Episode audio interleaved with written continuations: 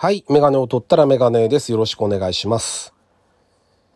えーっとね、昨日なんか納得いかいかないことがあって、で、ファミレスだったんですけど、あの、一人で行ったんですよ。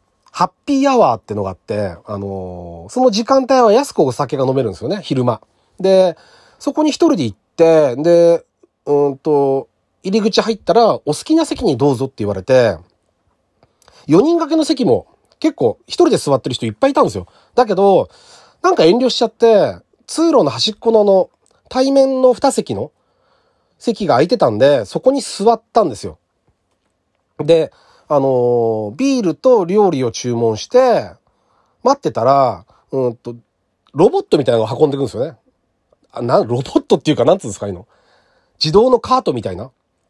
で、そこにお盆が乗ってて、で、僕の前に石板が出てて、僕の前に止まったんで、えっと、お盆は通らないで料理だけ取ってくれって書いてあったから、料理と、料理というかお酒をまず取って、ビールを取って、そうするとね、勝手に行っちゃうんですよね。ボタン押してもなんか行っちゃうみたいですけど、で、いなくなって、さあと思ったら、なんかね、前に座ってるおばさんが、まあ、おばあちゃんって言ってもいいんですけど、まあ、おばさんにしときますけど、70前後かな。おばさんが、店員さん呼んだんですよ。店員さん呼んで男性だったんだけど、で、こっちみたいな話してるんですよ。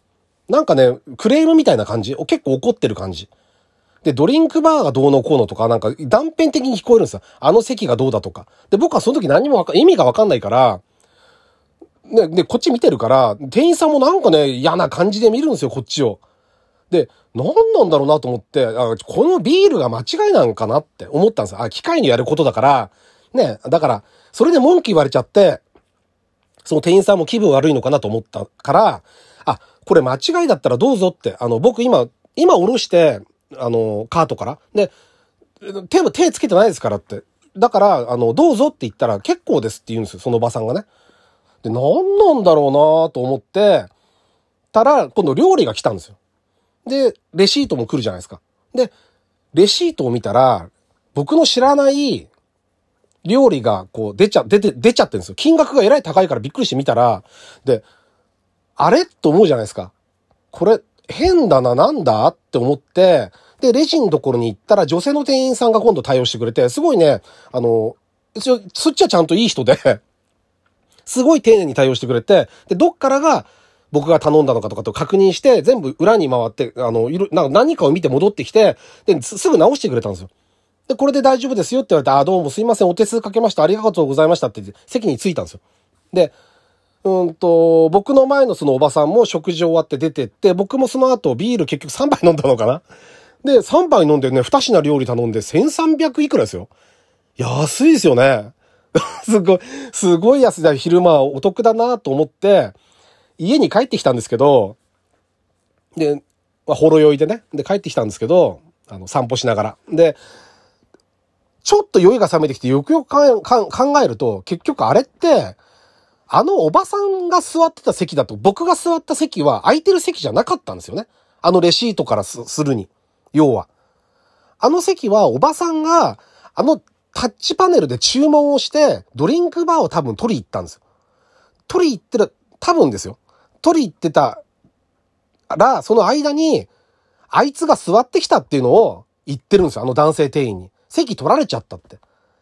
だから、そこに行く料理は私のところに持ってきてくれっていうのを、その男性店員さんに結構強い口調で文句言ってたんです。だから、あの店員さんが僕のことを睨んでたのは、人の席に座んじゃねえよ、バカ野郎っていうのが多分言いたかったんだと思う。あの人。言わないですけどね、向こうも。店員さんだからね。当たり前だけど、言ったら大問題ですけど、あのーで、僕はほら、飲食店で、絶対えばりたくないんですよ。一番ダサいじゃないですか。客でえばるっていう。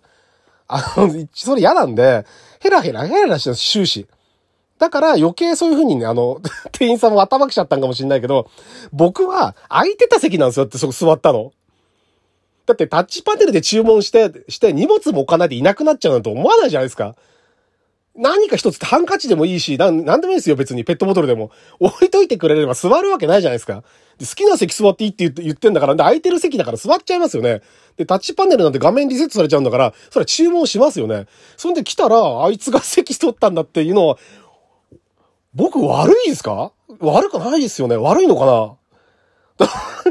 だ、だどう、どうすればよかったんですか？僕はじゃあ。どこで気づくべきだったのかなと思うんですよ。だってちゃんと確認したんですよ。荷物も何もないよなって。座るときに。そんで座って注文して、で、なんであんな顔で見られなきゃいけない おかしいですよね。と思いません？だからね、これね、どこで気づくべきだったのか、教えてもらいたいですよね。なんか文句を言うことでもないし、別に。ただ、あの店員さんの目はないですよね。の、この野郎みたいな顔で見てたけど、ねえ、そんなんだって僕に言ったって、それは、そのおばさんの方がおかしいですよね。そもそも席を取らなかったっていうのも、だから結局少人数で回すファミレスとかってのは、あの、料理とか全く問題ないですよ。あの、だけど、こういうトラブルが起きるんですね、やっぱりね、結局。ってちょっと思いました。あと、あの、今、なのに、それこそジェンダーレスだなんだって言って、女性男性で分けるのはすごいタブー視されてるけど、なんかね、いつも思うんですけど、飲食店とか特にそうなんだけど、女性店員さんの方が対応良くないですか？なんか男の店員の人って、なんか、ああいう顔しないと思うんだよな、多分女性の店員さんだったら。それ多分分かってて、裏に男の人がいたんで、あの、その、おばさんと対応した店員さんがいたんで、多分、話して、そんで、すぐ分かったんですよね。あ、その人ね、実はね、僕がそのレジに行ってレシート見せて、これなんでです、こうなってんですかって言った時に、目があったんですよ、裏にいた時に。だから、あ、こいつあのこと言いに来たんだなって分かってんですよ、彼は。だけど、出てこないし、ね、一言も何も言わないじゃないですか。で、結局対応したのは全部関係ないその女性の店員さんがニコニコして対応してくれて、なんかすげえ申し訳ないなと思いますよね。僕のせいでね。もう座るときもなんかすげえ疑おうと思いましたよ、だからね。本当に座って自由って言ってたけど、本当知らないですよ。座りますよ。ぐらい言ってやろうかなって、ちょっと思っちゃいましたけどね。はい。まあ、腑に落ちない話でした。はい。というわけで、第269回ですね。ラジオにメガネ始めたいと思います。よろしくお願いします。はい。でですね、えっとね、本題というか、あの、PS5 ごめんなさい。PS5 を買って、で、唯一ソフト1本だけ買ったって言ったじゃないですか。ロストジャッジメント。ジャッジアイズっていう、えっ、ー、と、木村拓哉さんが主演でいいのかなこれ。うん、あの、竜が如くスタジオさんが作ってるゲームですけど、まあ、竜が如くシリーズも全部一通り僕はやっていて、で、この、今回ロストジャッジメントっていうジャッジアイズシリーズの2作目をやったんですが、1作目は面白くてね、結局3回ぐらいクリアしてるんですよ。同じゲームを何回も何回もやって。で、今回ロスジャッジメントやったんですけど、良かったですよ、やっぱり。あのー、なんと、本筋のストーリー以外にもやっぱり楽しめる、あのー、遊び心のある、今回ちょっと学校がモチーフなんで、学校の中でいろんな部活みたいなものにものに参加して、あのー、まあ、そこでも謎解きがあるんですけど、参加してこう、ゲーム性が高いこう要素がたくさんあるんですよ。サブゲームみたいなものの要素が。だから、その部分でも結構楽しめて、あの、良かったんですけど、ただ本筋に関しては、前作のジャッジアイズが良すぎたかもしれないですね。ちょっと今回はね、そのね、いじめがテーマだったりするんで、ちょっと重めなんですよ。ストーリー的には。これね、多分嫌な人は嫌なんじゃないかなと思いましたよ。あのー、僕ね、前ね、結構前ですけど、この配信で、えっ、ー、と、声の形っていう映画を見て、すごい良かったっていう話をしたんですよ。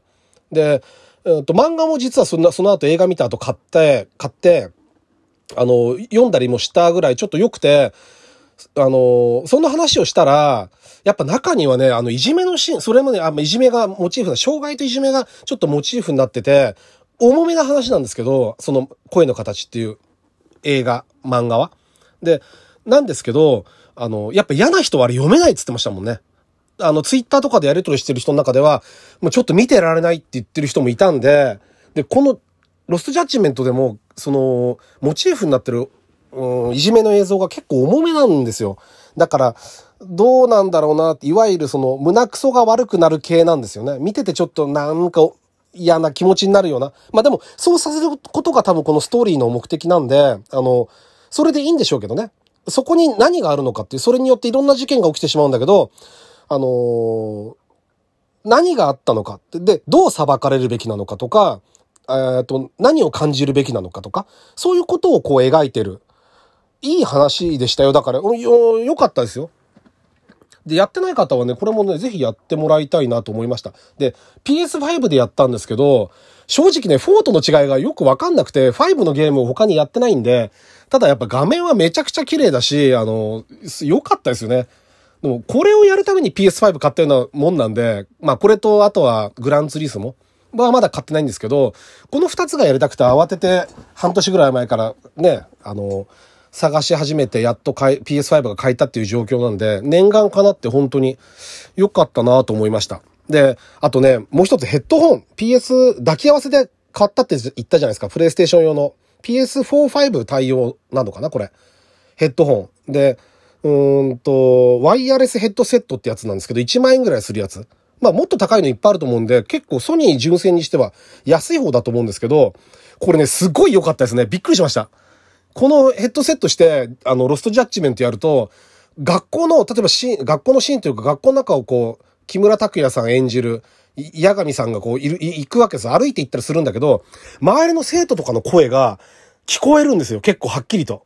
本当にその場にいるようにすごい臨場感で聞こえるんで、すごいなと思いましたね。ヘッドホン、イヤホンのこの進化って、あのー、すごいもんだな、なんだなと、ゲーム用の。で、マイクもついてて、でね、ほんとゲーム配信でもしようかなと思っちゃいますよね、YouTube で。誰、誰が、見、見、誰か見る人いるんだかわかんないですけど、喋りながらゲームするのもいいの、いいかなってちょっと思っちゃうぐらい、このね、ヘッドホン良かったですね。うん。まあ、トータルでね、あの、結構楽しめて、これからもまだまだ PS5、あの、やっていこうかなっていうふうに思ってます。はい。というわけで、話はとっちらかりましたが、メガネを取ったらメガネでした。ありがとうございました。